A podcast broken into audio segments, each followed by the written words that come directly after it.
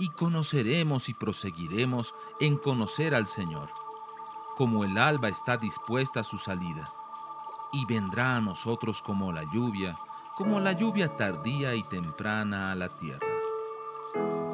Lluvia tardía. Un tiempo para recibir la frescura de la palabra de Dios.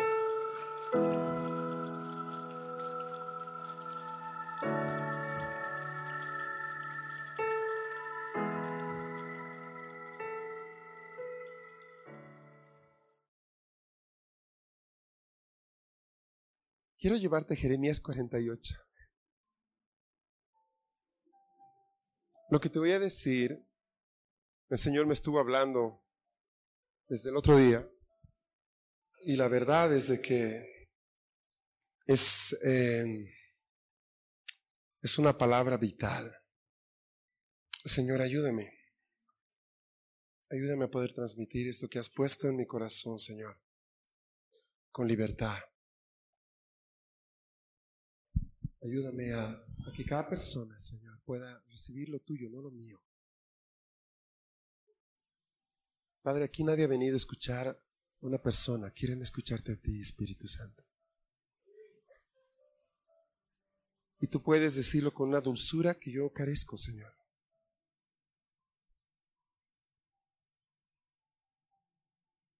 ¿Sabes?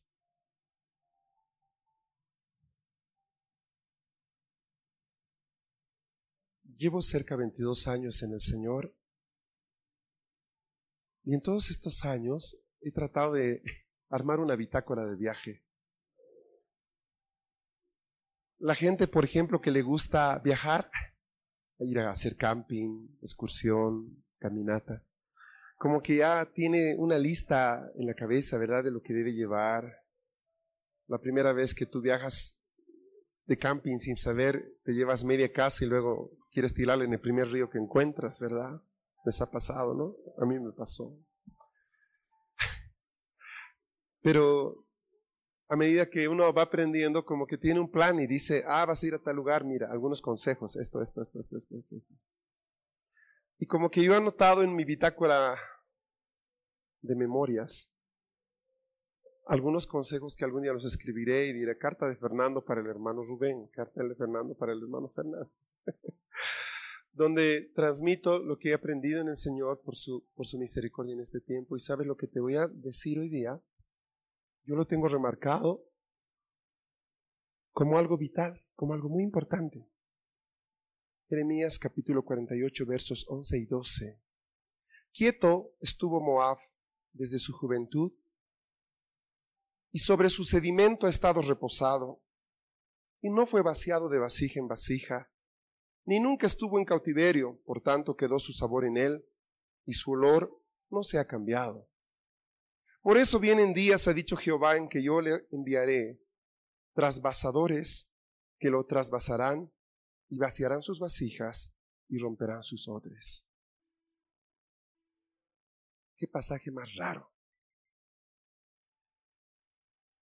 Quiero volverme un poco en la historia. Moab era una persona, antes de ser un pueblo, fue una persona. Moab eh, nace en circunstancias muy poco agradables. ¿Todos se acuerdan de Lot? Bueno. De todos los ayudantes que tú podrías tener, el peor es Lot. Lot era sobrino de un hombre llamado Abraham un día Dios le habla al padre de Abraham, a Taré, para salir de su casa. Y él sale de su casa y Abraham está en medio del grupo. Y él se lleva al hijo de su hermano, a Lot. La palabra Lot en el original hebreo significa velo. Cuando tú lees la historia de, de Abraham y de Lot, es una tragicomedia. Porque a ratos te hace reír y a ratos te, pues te da ganas de llorar. Abraham se lo llevó como para que sea una ayuda, como para poder caminar con él, apoyarse en él. ¿Estamos bien? Era su idea. Pero en el fondo del asunto, Lot solo le trajo problemas durante toda su vida. Lot era una persona muy especial, Tenía un velo, ese es el problema. No era malo, no era bueno, tenía un velo. Está bien, tú no le pegas un colcacho, un, un coscorrón, un golpe, un puñete a un ciego porque es ciego, o sea, es ciego. ¿Qué vas a hacer? Es ciego. Y Lot se metió en muchos problemas porque era ciego. Ahora, mientras estuvo bajo la protección de Abraham, Abraham lo defendió y lo cuidó, lo cuidó siempre. ¿Se acuerdan ustedes cuando Abraham tiene que ir a la guerra contra los reyes cananeos a causa de su sobrinito? ¿Por qué? Porque él, se, todo un buscapleito, se quiso ahí agarrar a, a buenos golpes con los eh, pastores de Canaán y toda una historia se armó en ese proceso. Y, lamentablemente, pues Abraham tiene que ir a rescatarlo, ¿verdad? En otra ocasión, eh, quiero que notes algo. Abraham tenía una unción maravillosa para multiplicar las cosas. ¿Cuántas bendiciones le había dado Dios a Abraham? Lo vimos. ¿Cuántas? Cuatro. Cuatro. Pero, y, dentro de una de ellas, específicamente está la capacidad de, ser pues eh, fértil. ¿Y sabes qué? Eh, mientras Abraham tiene a su lado a Lot, Lot es fértil en todo, sus ovejas se multiplican, pero pues parecen clonadas, hermano. Tú, tú, tú, tú. Tremendo, a tal punto que los pastores de Abraham, ¿se acuerda, verdad? Se meten en problemas con los pastores de Lot y dicen, miren, la tierra es grande y espaciosa, miren, marquemos una raya, ustedes por allá, nosotros por acá. Y Lot decide hacer algo muy particular, escoge la mejor tierra. Ese comentario está entre comillas. Escoge la mejor tierra a sus ojos, pero la peor a la luz del Espíritu. Se va a vivir a las afueras de Sodoma y Gomorra, la metrópoli más importante de ese momento. Y claro, ahí tenías acceso a todo, pero lo pongo de la perspectiva de Dios. Todo tenía acceso a Lot. Y ahí se quedó unos buenos años. Y aunque él quería vivir a las afueras, cerca, terminó viviendo dentro y siendo uno de los hombres más respetados e importantes de Sodoma. Pero no es el punto. La cosa es que, por esas cosas del Señor, Abraham se ve en una disyuntiva un día porque tiene que ir a sacarlo a su sobrinito. Su sobrinito no era tan sobrinito. Era un tipo que bordeaba los 50 años, que nunca había sabido tomar decisiones. Era medio enclenque, ¿entiendes, verdad? Ese, ese hermano que parece que tiene una adolescencia eterna. Cosas así. Bueno, ahí quedó. La cosa es de que él sale, en el proceso de salir pierde a su esposa. Bueno, ya la había perdido hace rato. Aquí entrenó solo que no se dio cuenta. Y él pensaba, entre otras cosas, que sus hijas eran castas y vírgenes y una maravilla de chicas, pero ya la mitad de la ciudad las conocía, en todo el sentido de la palabra. Y eso te das cuenta cuando él va y les ofrece, miren, tengo dos hijas que no han conocido varón y todos los hombres sonríen. Pero bueno, qué padre ingenuo, ese es el colmo del padre. Pero ahí quedó. Él sale, pierde a su esposa en el camino, pero se queda con sal para varios años. ¿Qué vamos a hacer? Qué feo, dice alguno. Bueno, espero que haya tenido un salero. Para eso sí sirvió la señora.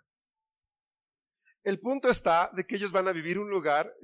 les dije que es una tragicomedia, déjenme sonreír con la historia. van a vivir un lugar donde aparentemente no había mucha gente. Y estas jovencitas deciden que es tiempo de tener bebés, pero el problema es que el único varón disponible era el viejo Lot. Y bueno, dijeron, pues Lot va a ser nuestro peor es nada. ¿Qué vamos a hacer? Un día lo embriagaron y hasta ahí llegaron, pues. Las dos muchachas cayeron sobre el viejo, ni se dio cuenta lo que pasó. Al día siguiente él se levantó y no pasó nada. Tiempo después nacieron unos hijitos. Uno de esos hijos se llamó Moab. Moab es el padre de una nación, los moabitas. Y el verso que acabo de leer, esos dos del libro de Jeremías, habla acerca de una palabra de maldición a ellos. ¿Estamos ubicados? Muy bien como para que lo notes. La palabra Moab tiene un significado muy especial. Significa más o menos esto.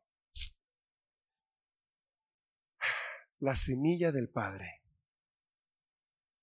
Moab significa la semilla del Padre.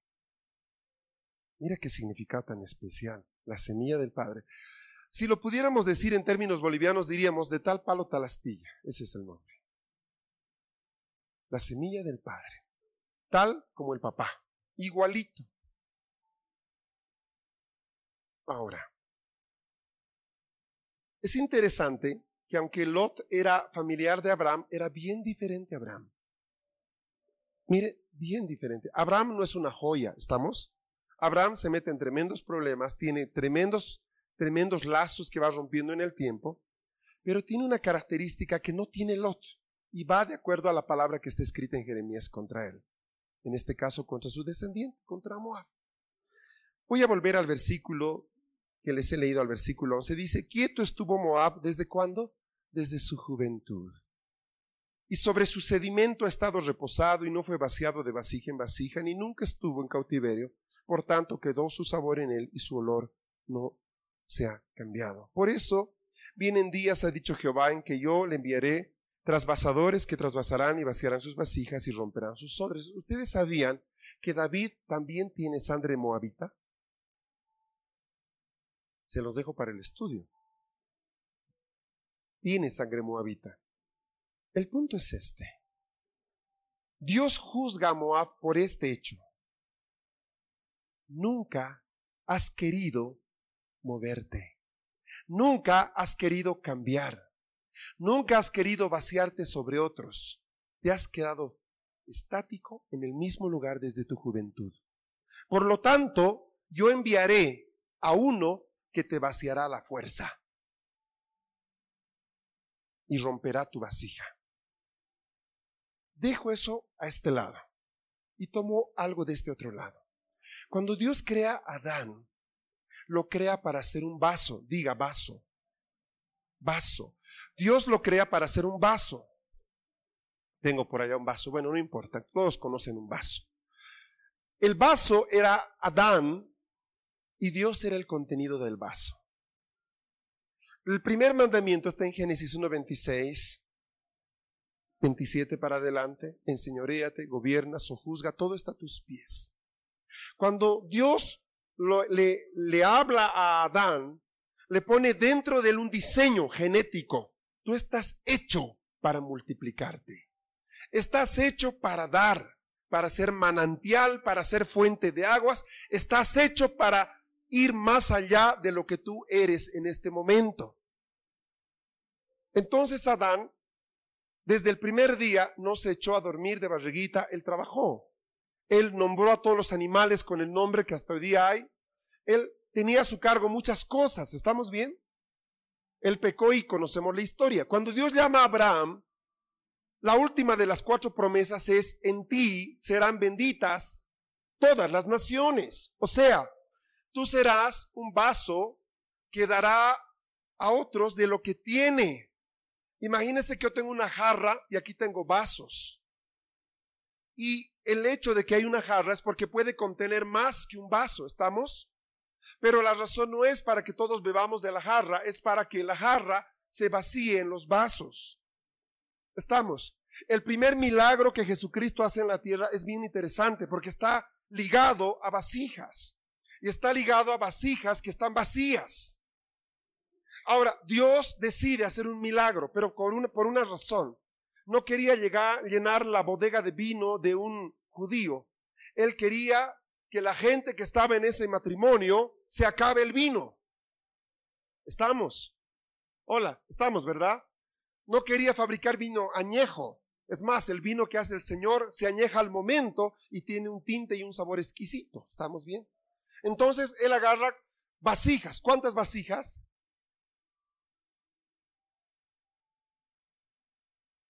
¿Cuántas? No los veo seguros. No, no, no, no dice que eran muchas. Bueno, mientras buscan Juan eh, 2, estimo, busquen. ¿Por qué están adivinando? Eso, seis vasijas. Seis vasijas, seis. El seis es el número de la imperfección. El número 3 es número divino, el número 4 es número, número de hombre. El 7, que es 4, 3, 4 más 3, es el número perfecto porque es la unión de Dios y el hombre. El número 6 es lo casi perfecto. Casi perfecto. ¿Entienden por qué 666, verdad? Casi perfecto, pero no perfecto, casi perfecto. Es el número de la imperfección. ¿Estamos bien? Mire este reloj tremendo, sí. Uh, es un Rolex fantástico. ¿Cuánto? Se lo doy en 100 dólares. Tan barato, sí, es que no funciona, pero va a poder pintear. Casi perfecto, ¿verdad? Escúchame, eran seis vasijas de barro, que las hace, o tinajas, ¿estamos? Las hace llenar de agua, de agua. La alabanza es agua, las hace llenar de agua. Y luego, después de orar por ellas, esa agua se convierte en qué? En vino. Ahora, nadie va a un matrimonio para tomar agua, salvo que tengas problemas de salud. Empieza a salir el vino de las tinajas y todos beben vino. Y dicen, ¿dónde tenías guardado este vino? Cualquier comensal, cualquier anfitrión da primero el peor vino y guarda, perdón, da primero el, mejor vino. Ya cuando han bebido, saca el otro. Mas tú has guardado el mejor hasta el final. ¿Notas lo que está diciendo? El diseño de Dios, diga diseño. El diseño de Dios para tu vida, para tu vida, para tu vida es uno bien simple. Que lo que tú tienes lo des a otros. Lo que tú tienes des, lo que tú tienes des. Si tienes 5%, debes dar 5%. ¿Estás conmigo, verdad? Es que yo apenas tengo dos añitos en el Señor, ¿qué puedo dar? Pues puedes dar más, más, de, más, de, más de un día, más de dos días, puedes dar dos años. ¿Estamos bien? Hay gente que tiene el sello de Moab. ¿Y cuál es gente que tiene el sello de Moab? Hay gente que lamentablemente no desciende de Abraham, desciende de, de, de Moab. ¿Y cómo son los de Moab? Vamos a ir a ese verso. Esta gente, ¿saben qué? Lo único que le interesa es vivir pacíficamente. No quieren molestar ni que les molesten. Parece muy sabio, ¿verdad? Qué gente más inteligente. Ahora pregúntate qué hubiera pasado si Jesús pensaba así.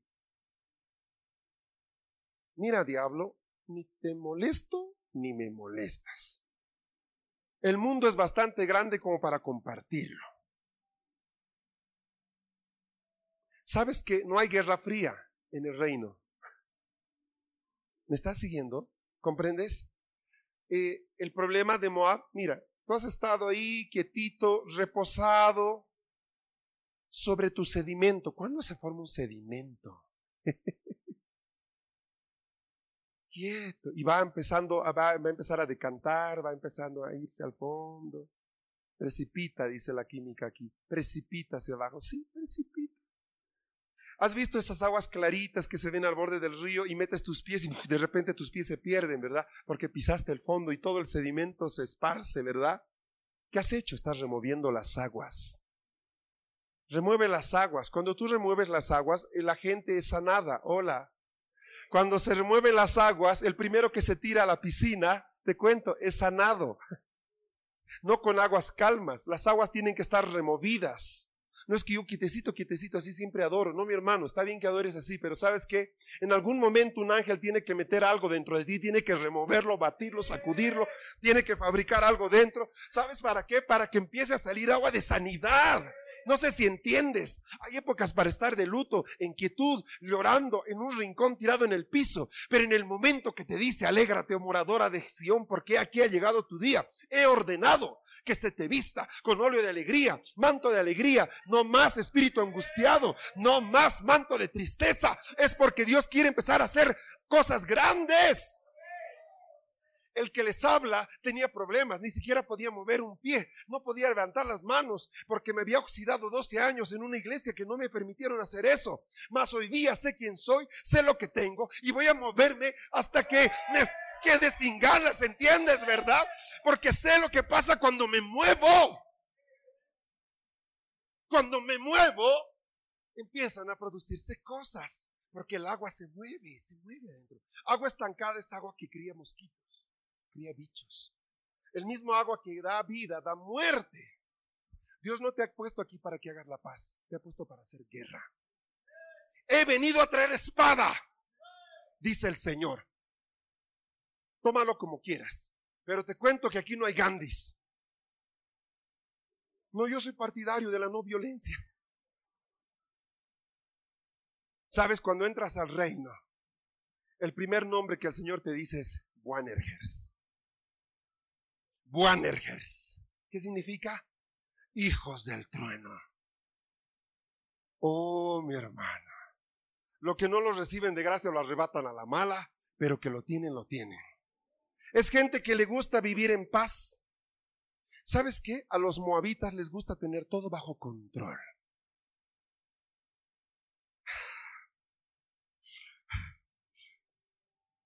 Oiga, pastor, pero, pero ¿por qué no oramos más? No, no, ya es suficiente, ya es tiempo de, la palabra. Eh, por favor, hermano, más suavita, más suavita. A ver, no, no salte tanto porque no, es que aquí nos pone incómodos. Es que nos pasa. Nos pasaba a todos nosotros. No sé si entiendes.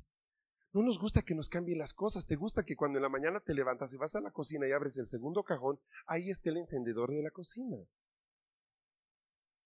Cuando tú metes tu mano, ¿me entiendes? Y te pescas con la trampera del ratón, y no, lo único que sale es otro tipo de disparo, y no precisamente del encendedor, sino de la boca, sale algo aquí adentro, ¿sabes qué? Nos gusta tener todo bajo control. ¿Por qué nos pone de cabeza la llegada de un niño a la familia? ¿Por qué la gente a veces prefiere quedarse en un lugar mal pagado que en un mejor lugar, posiblemente mejor pagado? Porque en el fondo a la gente no le gusta arriesgarse. Le gusta tener todo bajo control. Te voy a decir algo. Es imposible, diga imposible. Es imposible vivir en el reino y tener todo bajo control. Los que son nacidos del Espíritu son como el viento. No saben de dónde vienen y a dónde van. Solo sé dónde estoy ahora y a duras penas lo entiendo. Entonces, si alguien viene y me dice, tienes que firmarme este documento, no puedes eh, hacer tal cosa por los próximos cinco años, no puedo firmártelo. Te puedo decir que aquí estoy hoy día, mañana no sé, el Señor me llevará donde Él quiere llevarme. Oye, qué tremendo, ¿verdad? En el fondo, la naturaleza de Moab se ha escondido dentro de nosotros, ¿me entiendes, verdad? No nos gusta que se nos muevan las cosas. No nos gusta perder el control, ese es el punto. Los moabitas tratan de controlar lo interno a través de lo externo. Escucha lo que he dicho. Los moabitas tratan de controlar lo interno por lo externo.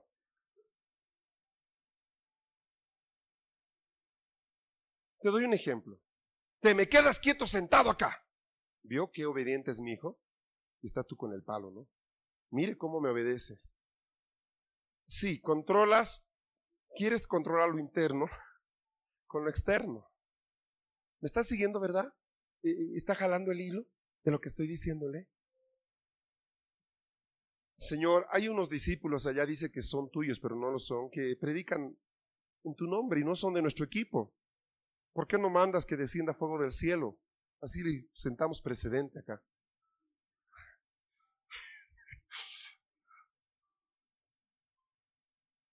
Otro, los moabitas son muy desconfiados y sospechan de los demás, pero tremendos.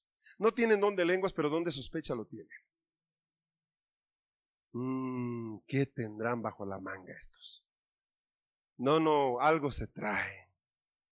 Yo soy viejo y sé cómo es esto. Mire, hermano, ¿Jesús era confiado o desconfiado? Él vivió confiado siempre. Él vivió confiado. Noten, una de las cosas más interesantes que hace el Señor cuando nos introduce en el reino es quitarnos todas las bases de nuestra confianza. Es típico que uno se convierte y lo voten del trabajo. no sé si les ha pasado. O que estás por dar un paso y ¡pum! se te cruza todo. ¿Sabes por qué? Porque Dios quiere quitar todas las bases de tu confianza. Quiere que lo único que utilices para dar tu siguiente paso sea Él. ¿Sabes qué está haciendo? Te está haciendo un favor que no le hizo al otro. Te está eliminando tus lots. Perdón, no le hizo a Abraham. Si Lot no salía, Abraham se hubiera evitado problemas, ¿estamos? Pero lo que el Señor hace muchas veces es tratar de ponerle zancadilla al otro. Y sigue, sí, claro, se quedó, ¿entiendes, verdad? Te está haciendo un favor, perdí el trabajo, gloria a Dios. Pero ¿cómo, que gloria a Dios, Fernando? Yo, se supone que Dios me va a bendecir, está empezando a hacerlo. No entiendo. Qué bueno. Es que si tratas no vas a poder. Lo que Él está haciendo es quitarnos todas las bases que nos dan confianza. ¿Estamos bien? ¿Te ha pasado que cuando conociste a Jesús te recibieron con felicitación en la casa?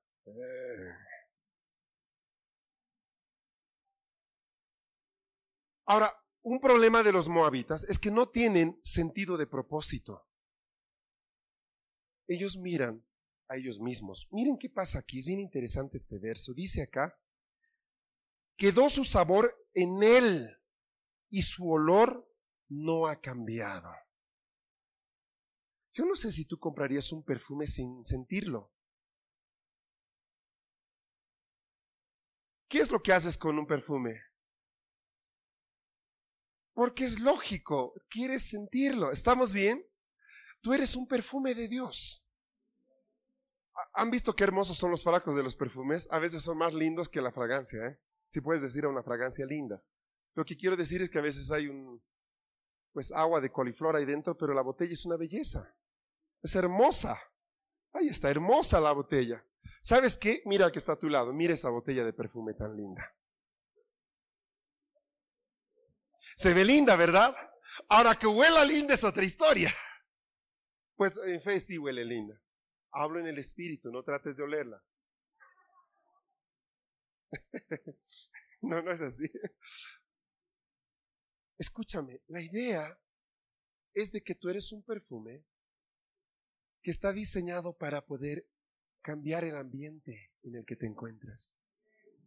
Entonces, cuando estás yendo a tu trabajo, el Señor te tiene, tú eres el perfume, no te olvides. Entonces, tú piensas que está yendo, Él te está llevando. Imagínate el perfume caminando, no puede, ¿verdad? El Señor lo lleva, igual que tú en tu cartera. Llegas al trabajo, ay, qué feo olor. Entonces el Señor te saca a ti. Y tú cambias el ambiente de todo el lugar. ¿Notas cuál es el propósito de Dios? Y de repente, wow, qué rico está esto. Si no les sentiste esta mañana. Pero llegaste tú y cambia. Ahora, ¿quiénes son los que se sienten ofendidos? Los malos olores.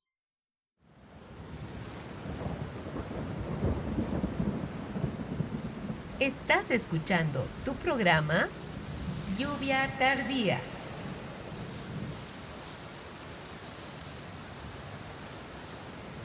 ¿Notas cuál es el propósito de Dios? Y de repente, wow, qué rico está esto. Si no les sentiste esta mañana. Pero llegaste tú y cambia. Ahora, ¿quiénes son los que se sienten ofendidos? Los malos olores. Se van molestos. Vamos a ver a otra parte. Pero lógico. El otro día vi unas flores a ti tan ricas. Estábamos charlando por acá. Yo cada rato hablaba y me distraía con el olor, porque el olor era fuerte. Ay, qué bueno está esto. Sí, sí, te estoy escuchando, hermano. Sí, hermano, ponme atención, te estoy atendiendo. No atiendo con la nariz, ok, déjame. Es que, ¿cómo le dices que deje de emitir su fragancia? No puedes. La flor está diseñada para cambiar el ambiente. Pídele a una flor que no dé su fragancia, porque mejor no la matas. ¿Puede una flor, puede una rosa dejar de dar fragancia? Hermano, si es de plástico, sí. Pero tú no eres de plástico. Tú fuiste creado por Dios para cambiar el ambiente. Ahora, ¿qué pasa cuando tienes el perfume y está sellado como en fábrica? ¿Entiendes? Hasta el cinto de seguridad está ahí. ¿De qué te sirve tener un perfume, frasco hermoso, sobre el televisor Nunca nadie lo usó. Es un enigma. ¿Cómo leerá? No sé, esta marca dice que es muy buena. ¿Lo sentiste? No. ¿Lo compraste? No, me lo regalaron. ¿Y por qué no lo abres? ¿Te imaginas esa frustración que tiene ese perfume? Es un perfume que ya requiere psiquiatra, hermano, porque tiene años ahí. No, no sé si entiendes. Te digo algo, un perfume no se vuelve añejo como el vino. Está ahí con la misma fragancia que lo pusieron. Moab dice, se conservó su olor solo en él. ¿Notas? Te lo vuelvo a leer. Mira lo que dice. Quedó su sabor en él y su olor no se ha cambiado. Yo no sé cuántos saben de vinos acá, pero el vino tinto tiene una particularidad fabulosa. Se oxigena rápido. Cuando le sacas el corcho, pone el cronómetro. Veinte minutos después, ese vino está más sabroso. Media hora después, está en su punto. Por eso es que después de la comida, un trago de vino es exquisito. El aire hace un proceso en él. ¿Estamos? Le empieza a quitar, le quita el olor al corcho, se evapora pronto. Cuando tú abres eso, no lo vuelvas a tapar con corcho, tápalo con un instrumento adecuado. Hay tapas especiales de vidrio, tapas que sellan, pero ya no dan el olor a corcho. Lo que hace el oxígeno es cambiar ese olor y hace que el perfume entre. Y cuando una persona sabe tomar vino, lo primero que hace es, ah, qué bueno, ¿verdad? Estamos bien, ¿verdad? Y cuando uno no sabe, agarra y le pone Coca-Cola y lo toma.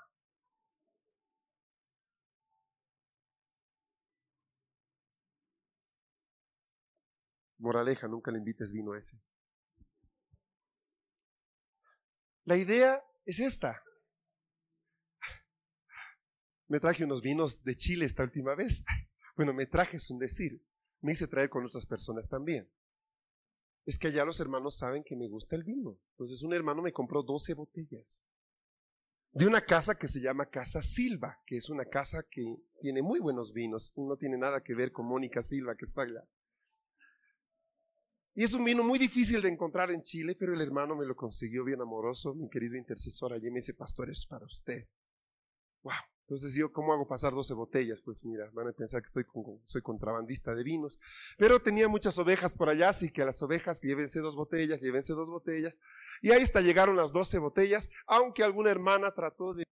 Y miraba la comida y decía, ¿merece un vino esta comida? Interesante, ¿no? Pensaba, se ven tan bonitas las botellas ahí selladitas. Y ahí se me pasó y me quedé con la botella tapada.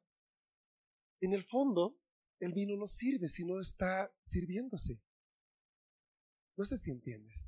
La razón por la que está ahí es para que alegre el paladar de alguien. La razón del perfume es para que tú al venir a la iglesia, ok, de tal manera que todos, uh, qué unción. Tú fuiste creado por Dios para poder dar tu esencia, tu fragancia. Y si no lo haces, hay una maldición para ti. La misma que tuvo Moab. Yo te he creado para eso. Si tú no lo haces, yo mandaré a alguno que te va a abrir el frasco a la fuerza. Si tú no aprendes a alabarme en tiempos de paz, me alabarás en tiempos de lágrimas. Si tú no me aprendes a buscar cuando todo te va bien, me aprenderás a buscar cuando estés arañando polvo. Pero una cosa establecido, o me buscas o me buscas. Porque te he creado con un propósito y te voy a llevar allá por las buenas o por las malas. Qué duro, qué duro. Desde ese hasta la mujer quebrando el frasco de alabastro a los pies de Jesús. Qué tremendo. ¿Notas lo que hizo esta mujer? Ella estaba haciendo algo que los fariseos no hicieron. Cuando Jesús aparece, el mensaje de Jesús era demasiado fuerte. Hola. Era demasiado polémico. Él estaba diciendo cosas que la gente no las entendía y si las entendía les daba ataque. Él se había levantado casi como un hereje. Él decía cosas tan raras. Decía que deberíamos beber su sangre cuando la ley decía que no se podía hacer. ¿Estamos? Decía cosas que la gente no entendía. Y los fariseos no se atrevieron a moverse, no se atrevieron a destaparse, no se atrevieron a probar, ¿será que hay algo de verdad en este hombre? Unos pocos lo hicieron. ¿Conoces el nombre de uno de ellos? Nicodemo. Gracias a él tenemos Juan 3. Juan 3 delata un incidente a escondidas. Este hombre diciendo, sabemos que vienes de Dios. Sabemos que vienes de Dios porque nadie puede hacer las cosas que tú haces. Nadie puede hacerlas si Dios no está con él. Sabemos que vienes de Dios. ¿Y por qué no están aquí? Porque somos moabitas. Porque no nos gusta cambiar, porque no nos gusta movernos. Me están siguiendo. Hola. Preferían estar en paz con todos. ¿Comprendes, verdad? Me están siguiendo. Ese pasaje, los discípulos están con Jesús y aparece un hombre y le dice, un publicano le dice, Maestro, rabí, ¿debemos pagar impuestos? Y está ahí gente romana escuchando. Hay algunos romanos que estaban pasando y lo están oyendo. Están los judíos. Jesús está en problemas.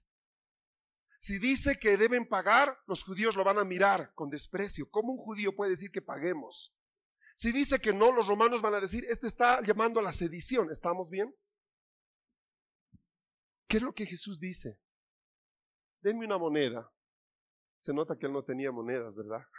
¿Para qué? Para eso están los judas. Ellos cargan la plata. Hola. Lo dejo ahí. ¿De quién es esta imagen? Del César. Denle al César lo que es del César y a Dios lo que es de Dios. Ahora, según eso, mira, los romanos entendieron, no entendieron, pero los judíos entendieron. ¿Sabes qué está diciendo Jesús? No paguen impuestos. ¿Por qué? ¿Qué es del César? El judío sabía que decía, de Jehová es la tierra y su plenitud, los moradores y todo lo que en ella hay. Los judíos sabían eso. Escúchenme. Está diciendo, ¿ven esta moneda? Sí, denle al César lo que es de él. ¿Qué es del César? ¿El oro, la plata? Los judíos, noten que esa fue la causa de acusación cuando lo apresan. Él enseña a la gente a no pagar impuestos, dicen. ¿Quiénes lo dicen? Los mismos del Sanedrín. ¿Eran judíos? Sí. ¿Habían entendido lo que Jesús dijo? Exacto. Ellos estaban mintiendo. No mentían. Jesús dijo realmente no paguen. Uh. No esperabas eso. No es el punto. O sea, ya no pago el IVA. No, no, no, no, no, no, no. No. Mira que está a tu lado y dile, ni lo intentes.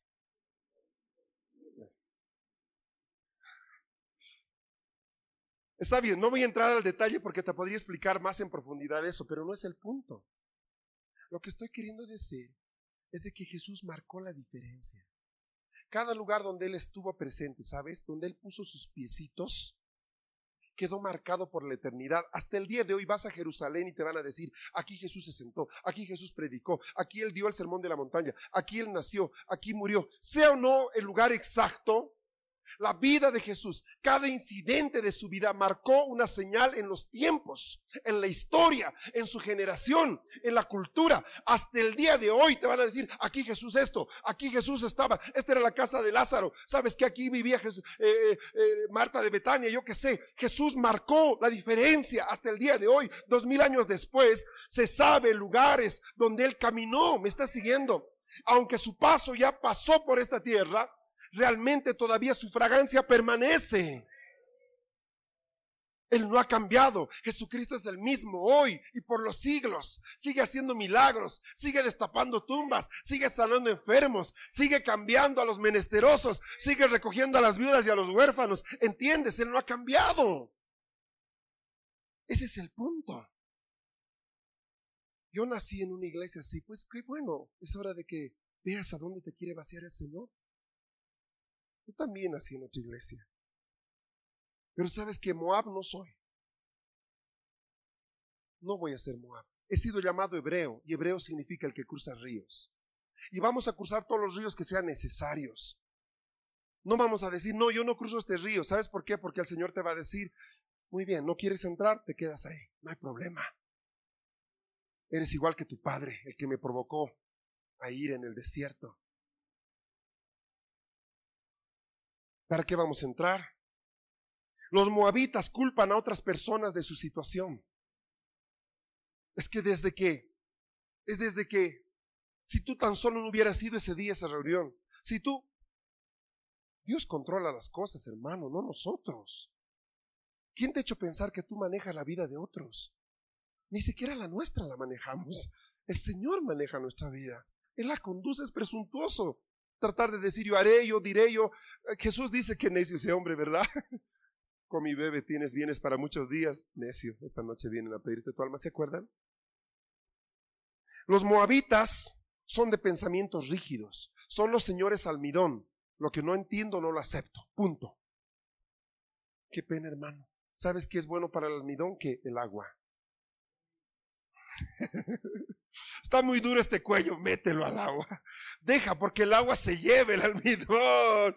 Oh, hermano, es bueno el almidón para mantener algunas cosas más rectitas, pero el almidón en exceso es terrible. Ponte una camisa saturada de almidón. Vas a ver cómo queda tu cuello, hermano. Va a estar gritando auxilio a la media hora. ¿Por qué? Porque tú no estás hecho para tener nada rígido. Tu piel es elástica. Crece, ¿me entiendes? A veces crece más de lo que quisiéramos. Está bien. No hay problema. Tú estás hecho para eso. Eres un ser dinámico. Eres una vasija extraña. Mientras que todas las vasijas son rígidas, no cambian. Tú eres una vasija que va moviéndose, va creciendo. Tu espíritu crece y tu vasija crece. Hola. Una de las palabras que Ana Méndez le dio a Edith en Santiago, ¿se acuerdan? Es, tu espíritu está creciendo. Yo me la imaginaba hinchándose, en el buen sentido. ¿Por qué? Porque eso pasa. Sabes que hay personas que ponen sus pies y tú percibes un ambiente diferente. Es como que llega y llega mucho con él. No llegan muchos, llega mucha cosa. Su presencia. Claro, tú lo ves así flaquito, paradito, pero si ves en el espíritu, ocupa un espacio de este vuelo, ¿no? El espíritu de este hombre. Aquel Jesús que lo llena todo en todos.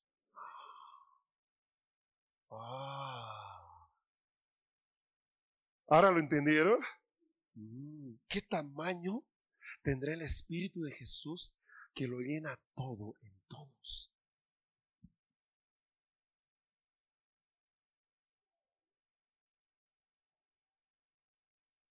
Los moabitas son los señores negatividad. No, nos va a ir mal, no, no te animes, no, no, cuidado. Soy prudente, no, eres negativo. Los moabitas, ¿sabes qué? Es interesante, no permiten ser ayudados. No les gusta que se les ayude. ¿Por qué? No me presiones, hermano. No te estoy presionando, te estoy tratando de salvar. Los moabitas pierden el balance y el sentido de la orientación. Hay épocas en la historia de Moab de los moabitas que apoyaron a Israel. Por ejemplo, cuando David, los moabitas lo apoyan a David. Pero hay épocas en que lo engañan a, Israel, se alían con sus enemigos para destruir a Israel. Entonces nunca sabías tú si podías confiar en un moabita o no. ¿Entiendes, verdad? Era más o menos como sleeping with the enemy, durmiendo con el enemigo, ¿no? Por ahí se despierta de buen entusiasmo y es el mejor marido, pero si se despierta con las pulgas, olvídate. Vamos a pedir el rapto con angustia ese día. Carácter moabita este, ¿eh? Tú no estás llamado a ser moabita. Dile al que está a tu lado, no seas moabita. Tienes que tener balance, dile, tienes que tener balance entre lo espiritual y lo natural, díselo.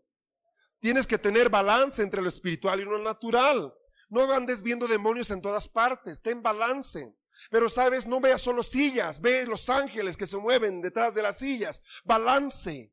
Somos criaturas hechas por Dios para poder tener una visión bidimensional. Hemos sido creados para ver lo natural y para ver lo espiritual. Hola, ¿entiendes? ¿Cuántos creen? ¿Cuántos creen que las manifestaciones angelicales no estaban guardadas solo para el Antiguo Testamento? Ustedes van a ver en Hechos de los Apóstoles a los ángeles en misiones especiales, ¿verdad? ¿Y ustedes creen que la tarea de Hechos se ha terminado? Definitivamente. ¿Y tú crees que ya están en huelga los ángeles, hermano? Siguen trabajando, siguen operando, siguen afectando. ¿Por qué no los vemos? Porque tú has decidido ver sillas. Por eso es que cantamos, abre los ojos de mi corazón, yo quiero verte. Porque definitivamente necesitamos abrir nuestros ojos espirituales al Señor. Necesitamos abrirnos. Debes tener balance. Di balance de nuevo. Sé una persona equilibrada. Sé lleno de la palabra, pero sé lleno de poder. Sé una, palabra, sé una persona que sabe expresar con sus palabras la sabiduría de Dios, pero sabe cuándo soplar y tirar a la gente al piso para que dejen de hablar. ¿Entiendes lo que te estoy diciendo? Lo que no te lo puedo hacer entender, te lo haré entender el Espíritu. Listo, Señor, es tuyo. Esa es la gente que Dios está levantando en este tiempo. No es gente que usa un pizarrón todo el tiempo. También es gente que escribe en el pizarrón, el pizarrón de las almas.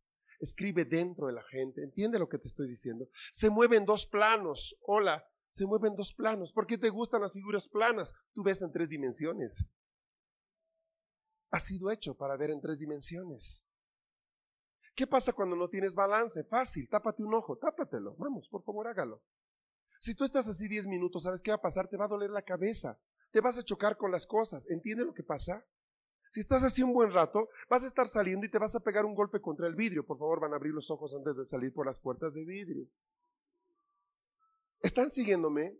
Cuando tú tienes un solo ojo, pierdes la relación de la distancia. Pierdes la ubicación espacial. Te extravías. Ni qué decir de un ciego. ¿Sabes qué? Un ciego a veces es más efectivo que un miope. ¿Por qué? Porque el ciego sabe que es ciego. Entonces usa otros recursos para ver. Pero el que cree que ve y ve chueco, no usa nada. Sale corriendo pensando que le va a dar a la puerta, ¿sabes? Que justo está calculando el espacio de la puerta. Pero los 90 centímetros abiertos no son suficientes para alguien que tiene un ojo y va corriendo y decide abrir otra puerta donde no había. Balance. Balance es una palabra que está escrita en el reino. Balance. Hola, balance. Permítanme darles dos elementos más de los más de 20 que tengo acá. Los moabitas son gente que opera bajo presión. O sea, tú tienes que presionarlo, presionarlo para obtener un fruto. ¿Percibes? Para, por Dios, Dios no te ha creado para ser moabita, te ha creado para ser abrámico. ¿Notas que Abraham fue dócil al Señor? Se equivocó, sí, pero obedeció. Ya, me alegro que haya pasado esto, pero sabes que Abraham no vuelvas a hacerlo. Abraham, dile a Agar que se vaya. Sí, Señor. Abraham, Abraham, sí, Señor. En medio de toda su incapacidad, Abraham obedeció. Y Dios lo premió. Ese hombre fue dócil. ¿Qué pasó? El frasco se rompió. La bendición de prosperidad de Abraham sigue a los judíos hasta el día de hoy. La bendición de fertilidad sigue a los judíos hasta el día de hoy. Se mataron seis millones en la Segunda Guerra Mundial y otros tantos en los, en los 20 siglos pasados, pero hasta hoy día los judíos siguen siendo impacto y presencia. Hola. Porque no hay poder en el infierno que pueda raer a la, a la simiente de Abraham. No hay. No hay. Matas uno y aparecen dos. Qué tremendo. ¿Cómo se multiplican? ¿Por qué? Porque el brazo de Dios está sobre ellos. ¿Me estás siguiendo? No solo eso. Hay más de 128 premios Nobel en la historia y todos ellos son judíos. Un artículo me llegó y decía, pregunten, decía un judío, cuántos premios Nobel han salido de los árabes o palestinos y su aporte en la historia de la humanidad. Y a continuación la lista de todos los premios Nobel judíos, desde Einstein hasta no sé cuántos. Medicina, química, matemática, economía. Y al final, ahora digan quién aportó más a la historia de la, de la cultura humana. Wow. ¿Verdad? ¿Verdad? Pero es desde ellos, no. Esa es la simiente de Abraham. Ahora sabes, esa simiente está en ti hoy día. Di conmigo, yo soy, yo soy una vasija. Dilo de nuevo, yo soy una vasija. Contengo el depósito de Dios. No he sido hecho para estar estático. No he sido hecho para no moverme. He sido creado para vaciarme, para multiplicarme. He sido creado para cambiar el olor del medio. He sido creado para mover las circunstancias. Esa es tu realidad, mi hermano, esa es tu realidad. ¿Sabes que Mientras tú seas moabita vas a tener problemas. Porque ¿qué pasa cuando un moabita se acerca a Dios y le dice, Señor, cámbiame? Señor, muéveme tú. Oh, no hay problema. El Señor pasa al versículo 12. Trasvasadores, cáiganle. No para dañarte, para ayudarte a que lo hagas rápido y no te arrepientas. ¿eh? Hermano, te voy a decir algo. Quiero ser práctico. Tal vez lo que he dicho ha sonado muy místico. No, no es nada místico. Te he hablado de perfumes, te he hablado de flores, te he hablado de vasijas, te he hablado de vino y de agua. Creo que todo lo entendemos. Escúchame. Si tú te guardas lo que tú, Dios te ha dado, Dios te lo va a sacar a la fuerza. Mañana cuando llegues a tu trabajo, date cuenta que Dios te puso para vaciarte en otros. Te ha puesto para bendecir. Te ha puesto para cambiar las cosas, hermano. Tú no puedes callarte. Pedirte, silencio, no hagas nada, vete en silencio. No puedes. ¿Me estás pidiendo al perfume que deje de perfumar? ¿Cómo puedo dejar de mostrar a Cristo? Es mejor decir que me muera. Hola, ¿me está siguiendo, verdad? ¿Está conmigo? ¿Se entiende?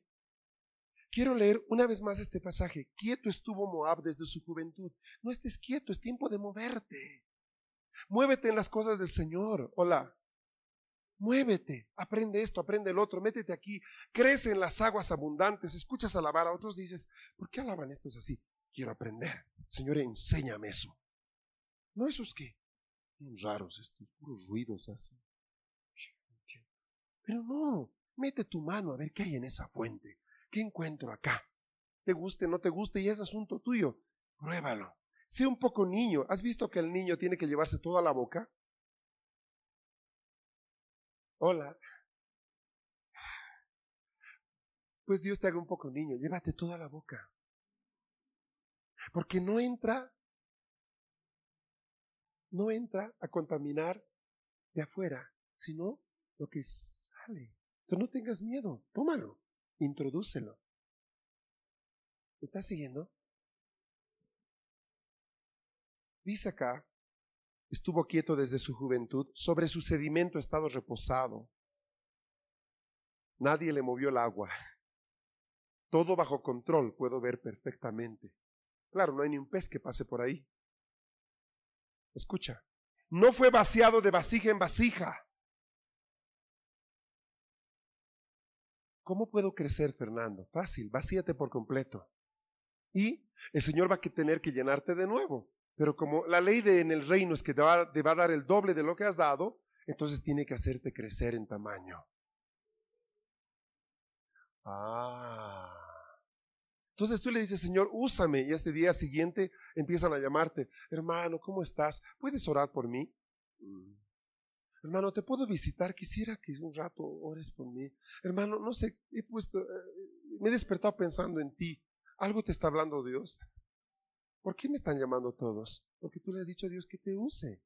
Quiere que te vacíes. Ay, pero es que yo no sé qué voy a dar. Qué bueno, Dios sí lo sabe. Solo vacíate.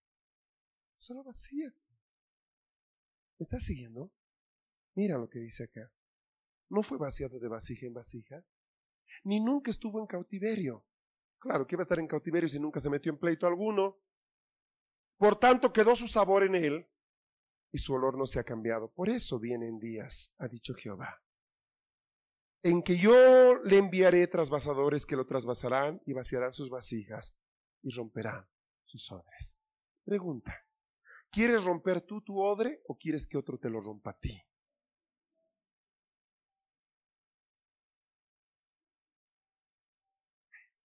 Al menos tú lo vas a romper con cariño. Termino con esto. Escuchen dos cosas. Número uno, tú eres un odre que puede escoger ser de Moab o de Abraham. Esta iglesia puede ser moabita o abrámica. El día en que digamos, no, no, así nomás es. No, así nomás es el canto, así nomás es acá. No, ya no hay esto, ya no hay aquello. En el día en que nos cerremos a lo que Dios pueda querer darnos, bienvenido a la tribu de Moab.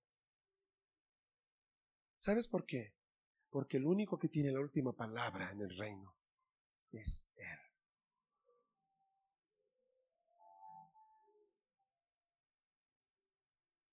Qué rico es saber eso, ¿no? Si tú quieres, puedes orar conmigo y pedirle, Señor, mueve las aguas dentro de mí.